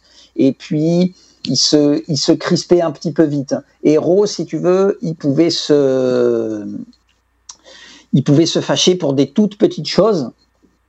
qu'il il, il, il, il aurait dû avoir beaucoup plus de hauteur que ça, si tu veux je pense que nous, les journalistes, on, réclame le droit d'écrire ce qu'on veut. Donc, on peut quand même bien se faire engueuler quand on écrit de la merde. Faut, faut, faut être logique. Mais euh, dans d'autres secteurs que, le football, je travaille dans la politique ou dans l'éco, etc. Hein, en politique, des fois, tu leur en mets plein la gueule et euh, ils, ne t'envoient pas un message pour te dire qu'ils ne sont pas contents. Tu vois, ça, pourrait se passer autrement. Euh, il avait, hum, En fait, ça ressemble, on avait l'impression que c'est des coups de pression, mais c'était pas tellement des coups de pression. Je pense que Héros, il avait du mal à s'en euh, empêcher, à, se retenir de ça. Il, il- pouvait appeler pour des petites choses. Pour moi, il aurait pas dû. C'est-à-dire, si je dis, si j'écris, l'OM a pas très bien joué hier, il faut qu'il laisse tomber. Si je dis, euh, Rolando, c'est une merde, il avance pas, là, il peut m'engueuler en disant, dis donc, ça va pas, non, il faut, il faut y aller mollo, tu vois. Mais t'as Euh, eu, euh, t'as eu affaire à lui dans des.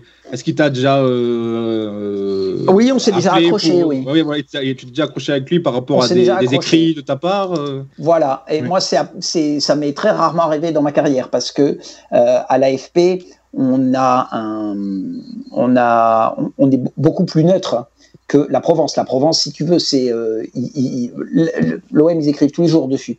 Donc c'est leur, euh, ils, ils peuvent y aller, ils peuvent tailler. Moi, je peux pas tailler. Euh, je peux, je peux pas, je ne peux pas écrire. C'est pas le format AFP. C'est une agence de presse. Voilà, c'est beaucoup plus, voilà. c'est beaucoup Oui, plus factuel, quoi. J'allais te Bon, demander si tu pouvais plus- expliquer pour les gens qui savent plus- pas quoi, quelle est la fonction de factuel. Une agence de presse, c'est un grossiste. Voilà. Le- J'aime beaucoup la, la phrase de Romain Canouti du Phocéen. Il dit que l'AFP, c'est les journalistes des journalistes. Nous, on est des grossistes. Les, c'est- ce sont les médias qui sont abonnés à nous, qui sont abonnés aux, aux journaux. Et ça coûte très cher. Dans, dans la Provence, par exemple, euh, quand il y avait un compte-rendu du match de Nice, c'était le compte-rendu de l'AFP. Oui. Parce que la Provence n'envoie pas quelqu'un au match de Nice. Par contre, si ça les intéresse, notamment la saison où Nice était troisième, ils veulent bien un compte-rendu. Et moi, mon compte-rendu de l'OM, il passe évidemment pas dans la Provence. Ils n'ont pas besoin de moi, ni Oui, l'équipe, oui. puisqu'ils ont les leurs. Et par contre, il passe dans le Télégramme de Brest ou dans Ouest France. Voilà, c'est juste pour expliquer aux gens c'est euh, toute la nuance, oui. voilà. Voilà. Non, mais donc- important de préciser. ouais. Donc, pour dire moi, aux gens que voilà, je- c'est pas un média comme le disait Mathieu, Manu, c'est pas un média comme la Provence, le Phocéen qui est supporter et qui peut avoir un certain ton ou un parti pris.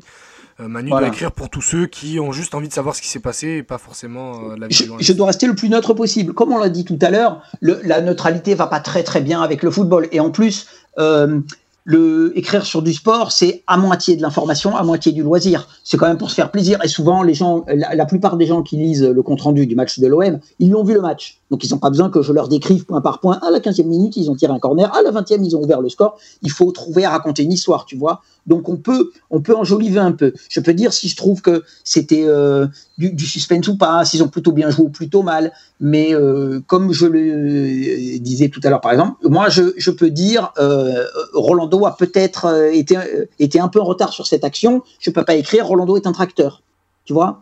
Oui, Mais donc c'est comme ça. Et de toute façon, ça me correspond très bien. J'aime beaucoup mieux ça, moi. Je suis pas fan du, du Daniel Riolisme ou du Pierre Ménessisme, de, de la taille pour la taille. Je pense qu'il faut rester vachement plus en retrait. Et en plus, à mon avis, pour les trois fois dans la saison où je me permettrai d'en mettre une petite, ou de tailler, ou, ou d'encenser, ça aura beaucoup plus de poids. Si je dis une fois dans la saison qu'un mec est nul, on peut peut-être se dire qu'il a vraiment touché le fond ce jour-là. Ça appuie, Donc- ça appuie ton propos. ouais. Donc c'est la règle de, de mon métier, de, de, de mon employeur, et, et moi je suis plus, euh, je suis plus à l'aise avec ça. Euh, ça je- J'apprécie beaucoup de faire euh, des émissions comme celle que vous m'avez proposée là maintenant, ou d'aller au Phocéen, ou FC Marseille, ou à Maritima. J'ai adoré ça, et j'ai toujours dit aux copains, je viens avec plaisir vraiment, mais par contre moi je je je peux pas aller aussi fort que vous vous allez. Ça, je je peux pas trahir euh, mon média, et de toute façon c'est le fond de ma pensée. On Je- dit- Pensez à, quand, quand- petite pensée quand à ils cette perdent, émission. euh, ils ont quand même bien joué des fois, tu vois. euh, des fois, des fois, t'as pas de bol. C'est ça. Petite pensée pour cette émission qu'on a fait ensemble chez Football Club de Marseille où j'ai démonté Oui. l'équipe pendant une heure et Manu a passé une heure à dire non, mais pas tellement. Voilà, tu vois. Mais c'est bien, au moins, il était un peu calmé parce que toi, on- comme on a dit dans l'introduction, Mais- l'odeur du sang. Mais chez Football Mais, Club je- de mais je Marseille, le fais suis assez, je le fais assez sincèrement. Je le fais assez sincèrement. Le foot, c'est vraiment un jeu très, très, très, très particulier. Comme ça peut basculer sur deux, trois petits événements de match. Euh, des fois, euh, regarde, je vous parlais de, Montpellier. J'ai fait la demi-finale de coupe euh, Montpellier-PSG. PSG est bien plus fort, mais tire sur le gardien. Et pourtant, il y a 2-2 à la fin. Donc c'était une espèce de petit hold-up et j'étais sûr que mon équipe de Montpellier allait gagner au tir au but. Et non, les autres ils sont trop adroits, ils ratent pas les, les tirs au but, tu vois. Et ben, euh, c'est c'est pas la peine de de dire le PSG a été nul, c'est incroyable comme ils ont pu se laisser remonter et tout. Bah non, c'est le jeu. Des fois tu tires sur le goal, des fois tu tires sur le poteau, des fois l'adversaire il a une seule occasion, il marque. Bon, bah, qu'est-ce que tu veux, c'est comme ça. C'est aussi pour ça qu'on aime le foot. On dit souvent que c'est difficile pour un joueur de jouer à l'OM, c'est difficile pour un coach de- d'entraîner l'OM. Est-ce que c'est difficile pour un journaliste de suivre l'OM c'est le poste que j'ai préféré de toute ma carrière. Je trouve ça super drôle. C'est un club passionnant. Euh, du coup, comme je vous l'ai expliqué euh, avec le modèle de l'AFP, ça veut dire que euh, j'avais énormément de lecteurs sur mes papiers. Donc eux, ils savent pas que c'est moi, mais moi et ma, grand-mère, on sait que c'est moi, donc ça fait plaisir. et et c'est et, et comme je vous l'ai dit, vraiment, vraiment, j'insiste. Hein, pour un club de ce niveau, c'est encore accessible. Pas du tout autant que je le voudrais, mais c'est encore accessible. On peut parler à des gens, il y a des gens à l'OM qui parlent. euh, euh, J'arrive au PSG, là, donc en plus, moi, je suis un petit peu le petit nouveau. En plus, tout est fermé à cause du Covid. C'est dur, hein. c'est dur, c'est dur, c'est dur.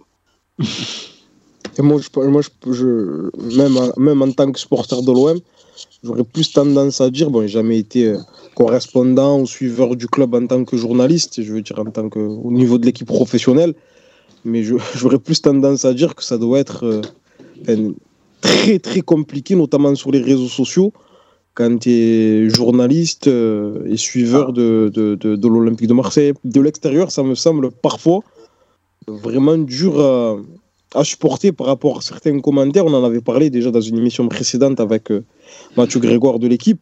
Oui. Ça semble parfois. euh, Enfin, des fois, je me dis, mais comment ils font quoi? Mais Moi, parce que moi, à ma petite échelle, des fois, je vois des messages.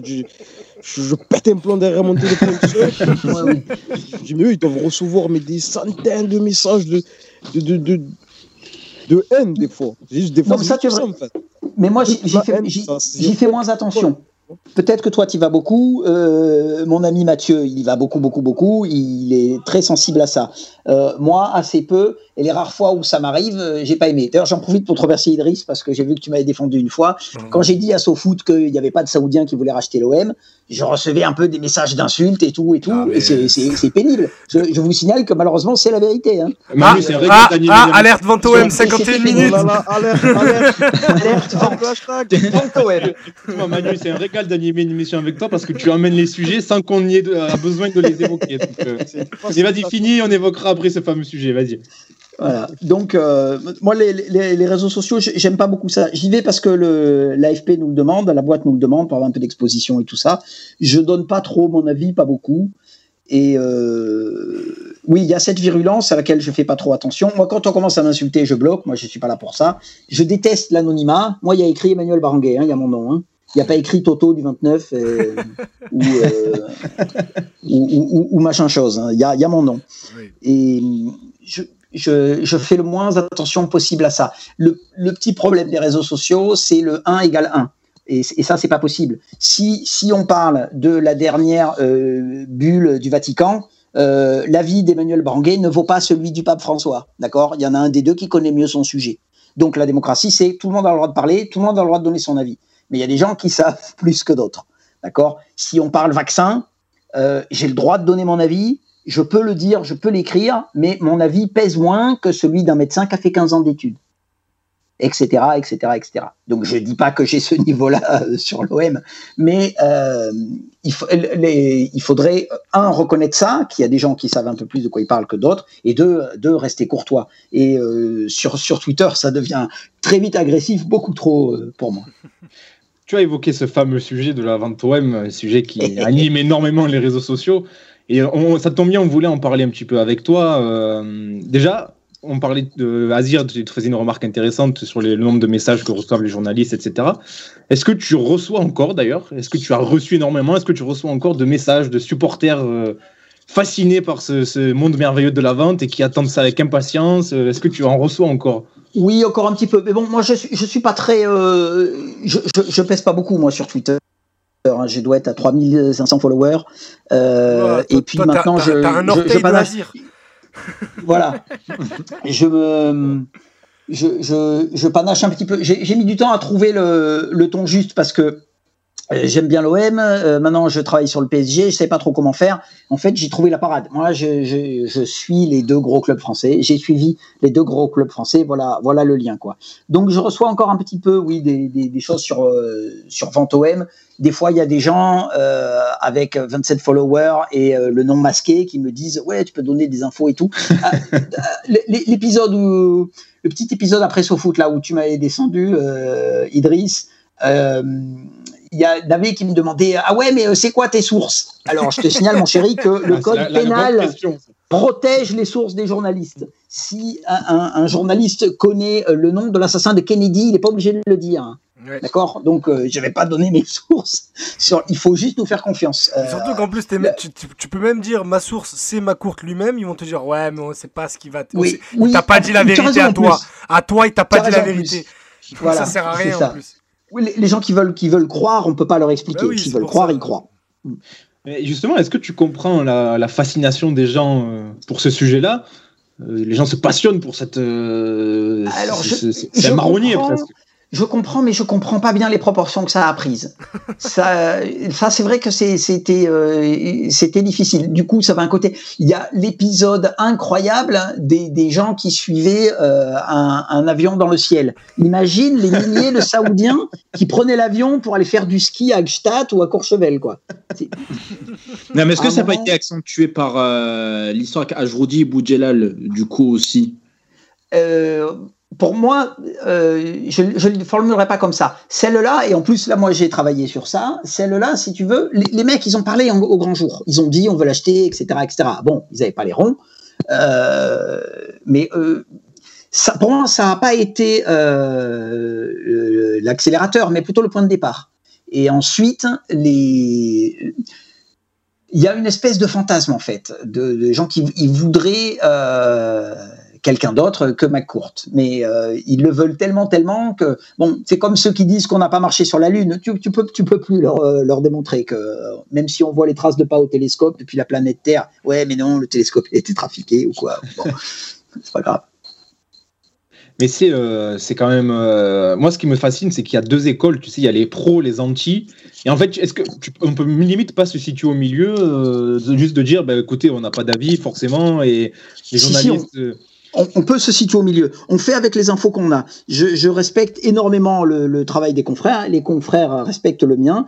Des sources que j'ai moi, de ce que je sais moi, et c'est un sujet sur lequel j'ai travaillé, il n'y a pas de Saoudien qui veut acheter l'OM. Peut-être que moi je ne le sais pas, tout simplement. Mais de ce que moi je sais, et j'en ai, je l'ai encore redemandé à un grand dirigeant du football français il y a euh, même pas dix jours à Paris, qui est dans le milieu, qui traîne aussi du côté du Moyen-Orient, etc., qui me dit je n'ai jamais entendu ça. Donc je continue. Moi, si tu veux, je ne dis pas non. Je sais euh, absolument, je sais très bien que euh, les Saoudiens ne rachèteront pas l'OM. Je dis aujourd'hui, 25 mai, 21h, les infos que j'ai, c'est non. Il n'y a pas de Saoudien qui veut racheter l'OM. Si quelqu'un, si un Saoudien rachète l'OM demain matin, à mon chapeau. Et euh, mais je, je c'est pas que je me serais trompé. Je, n'avais pas la bonne info. J'ai j'ai pas dit que ça n'existait pas. J'ai dit ce que je sais moi, il y en a pas. Et, Alors- je, et je- évidemment, je ne sais pas tout. si En tout cas, ce qui est certain, la, la piste que j'ai vraiment creusée, c'est celle du fond. Euh, donc, Ajroudi, ça ne marchait pas. Vous avez vu quand même la dernière sortie de Boudjelal, qui dit finalement, on s'est aperçu que McCourt ne voulait pas vendre. Donc, déjà, euh, Ajroudi, moi j'ai parlé avec Ajroudi. Donc, il me dit, il a des ronds, il a ceci, il a cela. Il me dit qu'il achète, c'est en son nom. Le type, on sait qui c'est. Bon, ben voilà, moi j'écris euh, qu'il essaie d'acheter l'OM, tout en rajoutant que l'OM ne vend pas. Puisque quand j'écris ça, j'appelle l'OM. Et c'est, c'est ça le travail aussi. L'autre piste que j'ai creusée, c'est celle du fonds saoudien. Il y a un fonds saoudien qui veut faire du soft power, comme fait le Qatar avec le Paris Saint-Germain. C'est-à-dire, il consacre de l'argent à euh, euh, essayer d'investir pour que l'Arabie saoudite continue à gagner de l'argent quand dans 30, 50 ou 70 ans, elle aura plus de pétrole. D'accord? Donc, ils ont 30 milliards à mettre là-dedans. Et donc, c'est par le fonds souverain qu'ils ont essayé d'acheter Newcastle en Angleterre. Et ça n'a pas marché. Parce qu'il y a eu, entre autres, une levée de bouclier en Angleterre qui disait qu'ils ne voulaient pas des Saoudiens, etc. etc.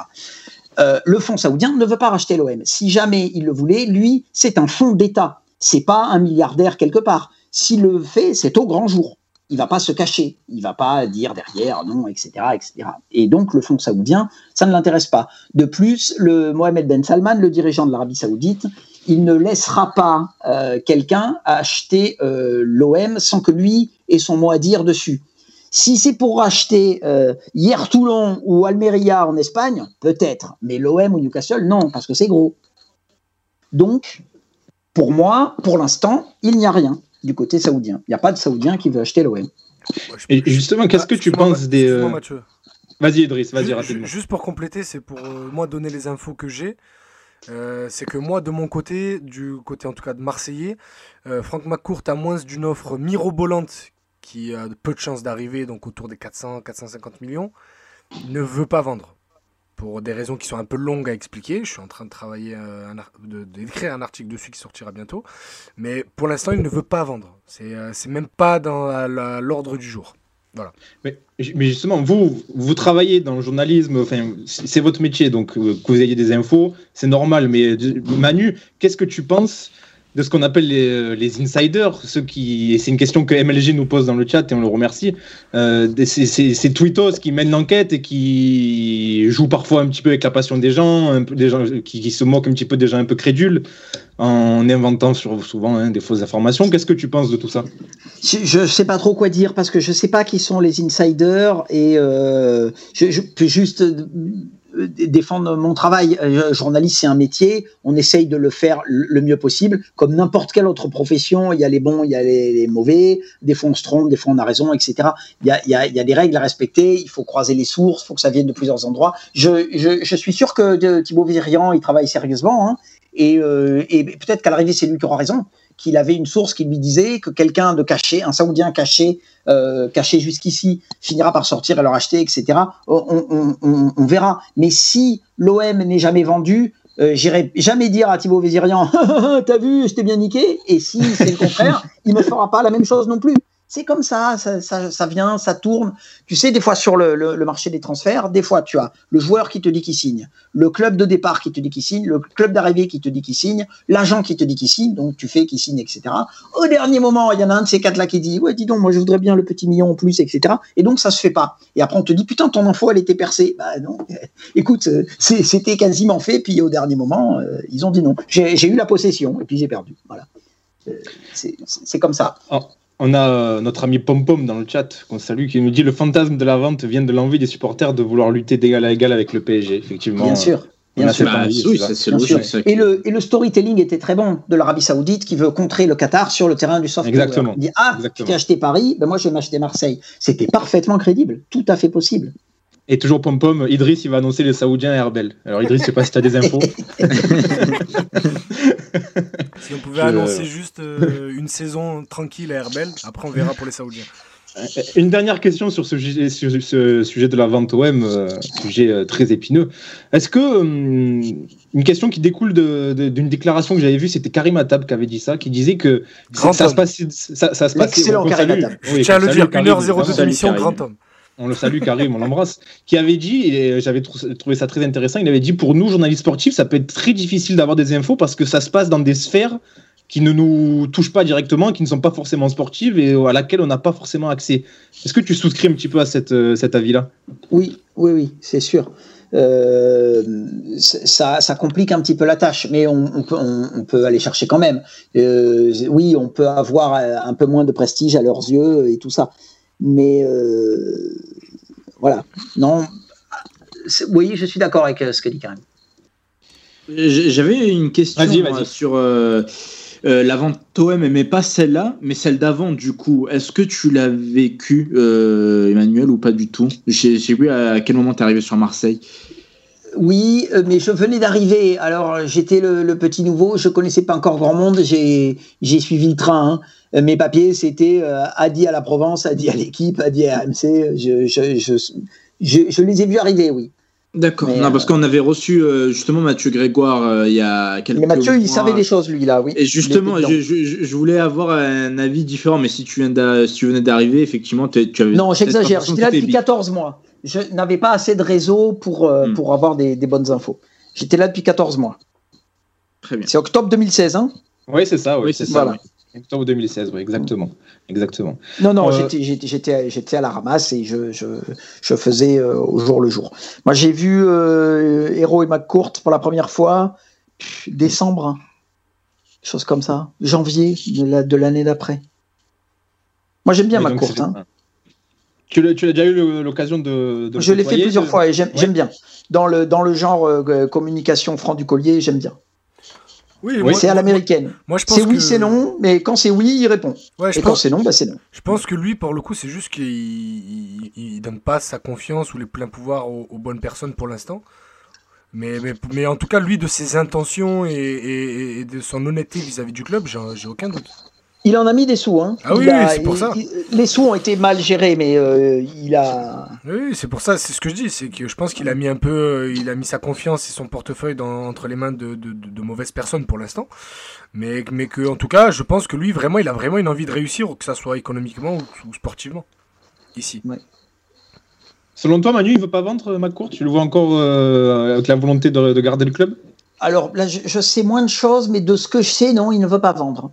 En plus, euh, de toute façon, c'est pas tellement le meilleur moment. Là, si tu vends, tu perds des sous. Euh, ça doit être un truc un peu de- de- d'entrepreneur là ou du genre de poker. Tu te dis bon, là, tru- moi j'ai perdu du pognon, le club a perdu de sa valeur. euh, c'est- la crise du Covid, c'est pas le moment. Qui, personne va lui racheter l'OM une fortune maintenant. Ah, Mathieu, Euh, Mathieu, Mathieu, un article va sortir dans 10 jours. T'es en train de me tuer tout le truc. tu vois, c'est que tu travailles bien, Iris. c'est que tu travailles bien. Am- Ahmad, tu- pour conclure euh, sur la vente, euh, bon, c'est un, sujet qui est peut-être un peu lié à ça aussi. Tu avais une question sur le mercato? Ouais, non, c'est même pas par rapport à l'avance, c'est juste un truc parallèle sur euh, le métier de journaliste. Oui, je voulais savoir comment un journaliste gérait le mercato, vu que là, on va rentrer en plein dans le mercato. Et comment un journaliste gérait notamment les hum, nombreux contacts d'agents qui donnent des infos? Parfois, ces infos ne sont pas intéressées, parfois elles le sont. Euh, que ce soit pour placer un joueur, mettre la pression sur le dirigeant pour une prolongation de contrat, etc. Comment euh, démêler le, le vrai du faux euh, quand on est journaliste? C'est très difficile. Euh, nous, à l'AFP, on ne fait pas trop trop du mercato. On fait pour les, pour les grosses stars. Nous, on fait euh, est-ce que Mbappé prolonge ou pas euh, Où va Messi Où va Cristiano Ronaldo On fait les grosses stars. Parce que le mercato, c'est un travail à part entière. Il faut passer beaucoup de coups de fil, il faut croiser beaucoup de choses, il faut appeler les agents, les clubs et tout et tout. Et la, la, la réponse est dans ta question. Effectivement, il y a des, choses intéressées. Je, je euh, dirais pas qui, mais je me suis déjà trouvé à un repas avec un agent d'un joueur marseillais. On discutait, j'ai essayé d'avoir une interview, blablabla. Bla, bla, et en gros, à un moment, il me fait comprendre que euh, ce sera possible si je l'aide un peu, puisqu'il me dit, moi, je mens jamais aux journalistes, ou alors quand je leur mens, je leur dis que c'est un mensonge. Du style, en gros, il est en train de me dire, si tu me dis que euh, le, FC Mon cul sur la commode est prêt à me racheter Gérard Martin pour 10 millions, tu auras euh, l'interview de Toto. Bon, ben, c'était la fin du repas. Je, je peux, pas du tout faire ça. Je, je fais, je fais pas le pur ou le noble, hein, c'est pas ça. On peut négocier. Hein. Moi, si un mec il me dit, euh, je te donne mon interview, mais cette question-là, là, c'est la question sur le divorce, je la veux pas. Bon, ben, c'est d'accord. S'il me dit qu'il y a cinq questions qui sont interdites, je fais pas l'interview. Si c'est une question qui est interdite, ça va, c'est bon. Vous avez vu que la très bonne interview de Benzema dans l'équipe ce matin, qui est longue et qui est une énorme exclusivité, on rentre pas énormément dans les détails du conflit entre ah, j'ai, euh, j'ai été Deschamps et Benzema. J'ai été extrêmement déçu de l'interview. Hein. Eh, il va pas le dire, écoute. Bon, c'est un bon deal. Il en dit pas mal quand même. Je, je me suis Oui, bien senti sûr, bleu et tout ça. On va Bon, le dire là dans un documentaire. donc, donc je, je voulais bien dire pour le. Ouais, c'est Pour- ça à dire. ouais. Je pense qu'il réserve peut-être une parole pour un autre moment. euh, C'est vrai, c'est vrai. Peut-être, peut-être, c'est possible aussi. Le pour pour ce qui est de, de rapport, donc je, je c'est pas pour jouer le grand, le noble, le pur, etc. Je peux négocier aussi pour avoir des infos, mais mais un petit peu, pas trop. Donc les agents c'est compliqué parce que euh, ça va souvent être ça. Mais tu sais, il faut pas avoir une vision trop trop noire des agents parce que euh, entre les joueurs, les entraîneurs, les présidents et les agents, c'est pas avec les agents que j'ai les rapports les plus compliqués. Allez, on passe à la dernière thématique. euh, il reste allez, 5-10 minutes d'émission. Et Manu, comment, euh, si- comment ne ne pas parler de maillot avec toi, euh, avec ta magnifique collection? Euh, Déjà, est-ce est-ce que tu peux nous parler de ce rituel de venir en conférence de presse avec chaque fois un, un nouveau maillot, un maillot différent? Est-ce que tu peux nous en parler? Alors, c'est pas tellement un rituel. Moi, je suis habillé comme ça tous les jours. Idriss, qui m'a croisé des fois en ville, peut en témoigner. Je ce suis habillé comme ça tous dire. les jours. C'est- pas son kiff, hein, c'est juste qu'il s'habille comme ça. C'est- pas pour la conf de presse, c'est que je suis habillé comme ça à presque tout le temps. Je viens de donner cours à des étudiants là euh, en visio. J'avais un maillot, j'ai un beau maillot bleu marine de l'AC Ajaccio avec, euh, c'est celui de l'année Napoléon, avec la tête de Napoléon dessus. Euh, c'est mon plaisir. Euh, pour ce qui est du choix euh, en conf de presse, je ne mets pas Lyon, euh, pas Paris, pas l'adversaire. euh, voilà. Ce serait tellement drôle alors. Oui. J'ai fait attention aux couleurs. Le Par jour, exemple, le jour où euh, tu joues Rennes, t'arrives avec un maillot de Rennes. Ce mais j'ai un très très très beau maillot de l'étoile rouge de Belgrade. Je le mets jamais à Marseille. Oui, oui, mieux éviter, oui. Voilà. Bon. C'est- bon. Il y a un très grand joueur qui est passé par l'étoile rouge de Belgrade qui est venu à l'OM là récemment. Ouais, ah, Idriss, oui. J'ai dit il y a un très grand joueur qui est passé par l'étoile pas rouge de Belgrade qui est venu à l'OM récemment. Idriss, on t'a on t'a perdu. Ah bon? Oui, je t'ai pas entendu non Ah plus. désolé. Euh, bah, On a perdu Idriss. Bon, il va revenir, il est en train d'arranger sa connexion. Mais euh, euh, justement, ta collection, elle est, elle est énorme. Est-ce que tu peux nous en parler déjà Combien tu en as Euh, J'ai j'ai arrêté de compter. Je dois en avoir Mais- plus de 200. Ah oui, quand même, oui. J'ai- mais, j'ai mais arrêté comment tu ranges ça? Parce que moi, je, je t'explique, moi, je fais aussi une collection. J'en ai, euh, allez, 60-70 et c'est très difficile à ranger, tu vois. Donc, je- j'essaie de, comprendre comment tu. Je, je dois être un des rares maris à prendre plus de place que sa femme dans la penderie. Euh, je re- remercie ma femme qui est très gentille de supporter tout ça. J'ai une grande double euh, armoire avec des penderies et je- j'en enfile plusieurs par cintre. Voilà. Mais euh, est-ce que, tu- est-ce que tu peux nous dire aussi à quel point finalement le maillot, ça a une valeur symbolique, ça a une valeur identitaire pour un club Est-ce que tu peux nous parler de ça euh, C'est ça, c'est exactement ce que tu as dit. Ça raconte énormément de choses. Euh, moi, je suis prof d'histoire géo de, formation, donc l'histoire et la géo, ça me passionne beaucoup. Et on, on peut faire de l'histoire et de la géo avec les clubs de foot.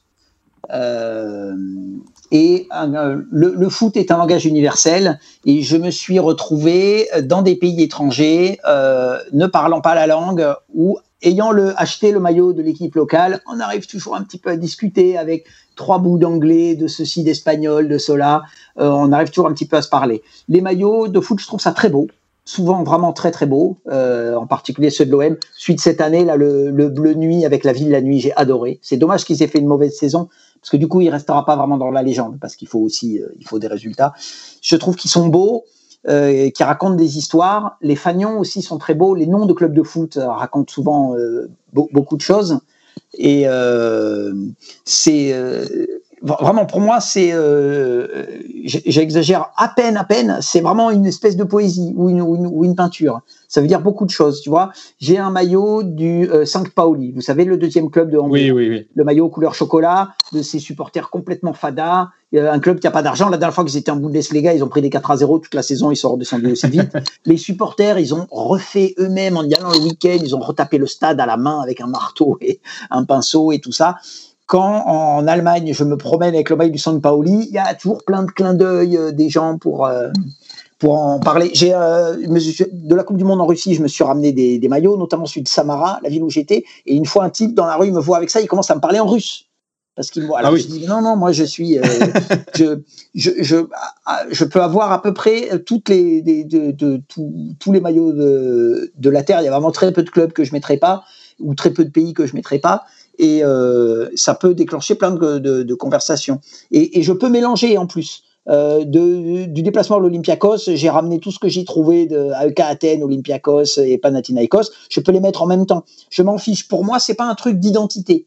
Alors, les maillots que j'ai le plus, c'est Montpellier parce que c'est mon équipe, mais euh, c'est pas un truc d'identité. Là, euh, je vous dis, j'ai un maillot, j'ai un maillot d'Ajaccio. Je, je réclame rien du tout. Je, je me prétends pas corse. C'est pas du tout pour ça.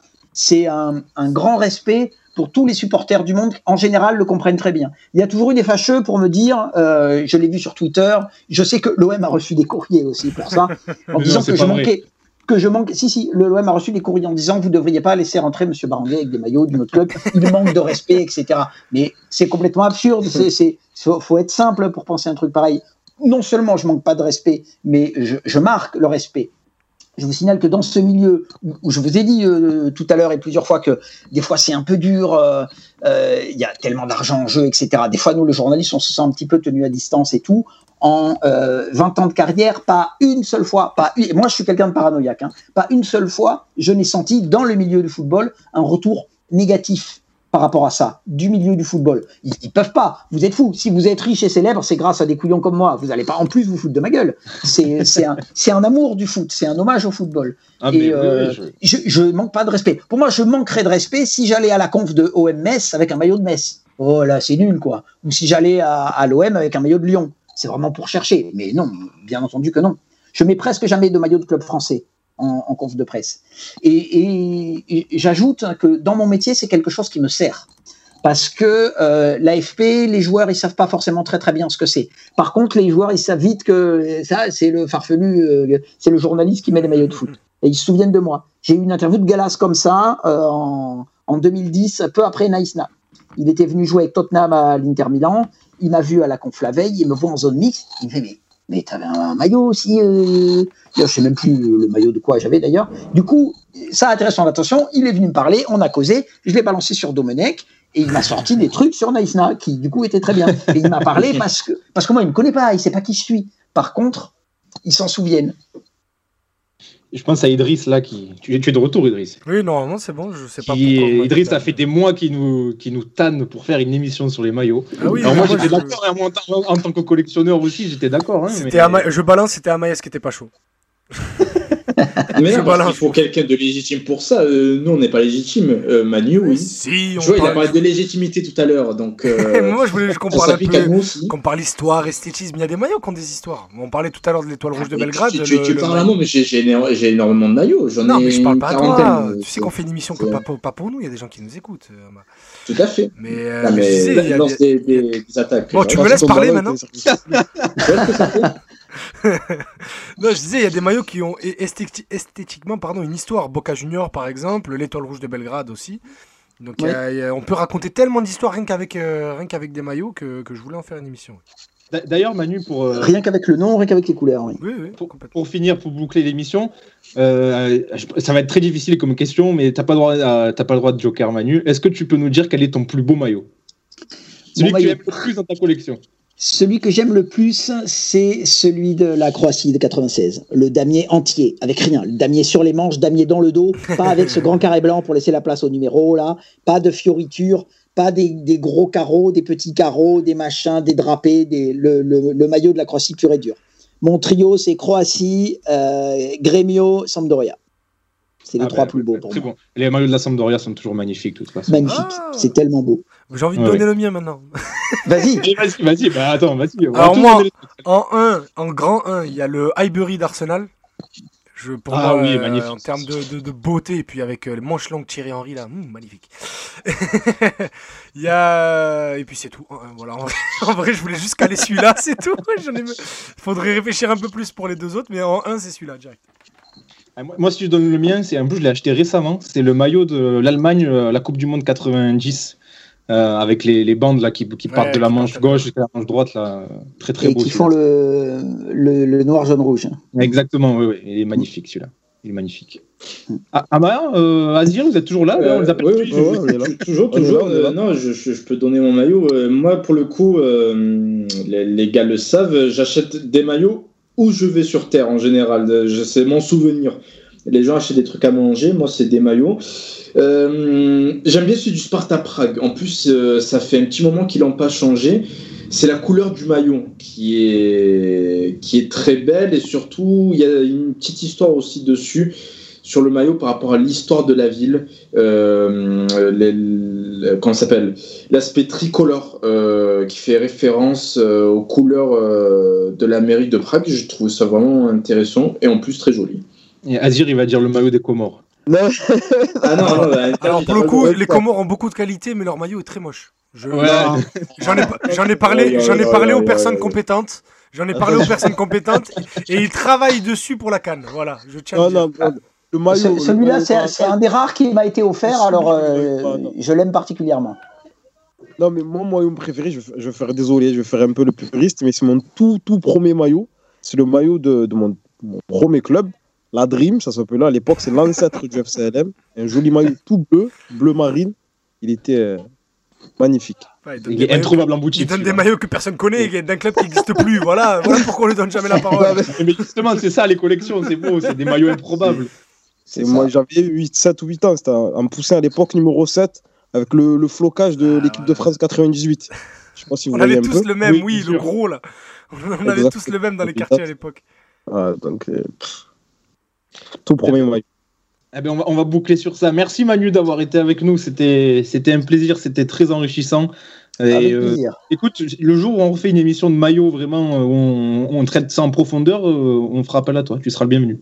Avec grand plaisir. Merci Ah à ben, vous pour l'invitation. Super, super. Et nous, ben, on se retrouve la, la semaine prochaine pour l'avant-dernière ou l'avant-avant-dernière, on sait pas. Ça dépendra d'Idriss. euh, si Idriss est sage, c'est l'avant-avant-dernière si, les passages, ça sera la dernière. Allez, bonne semaine à tous. Salut. Allez, bye bye.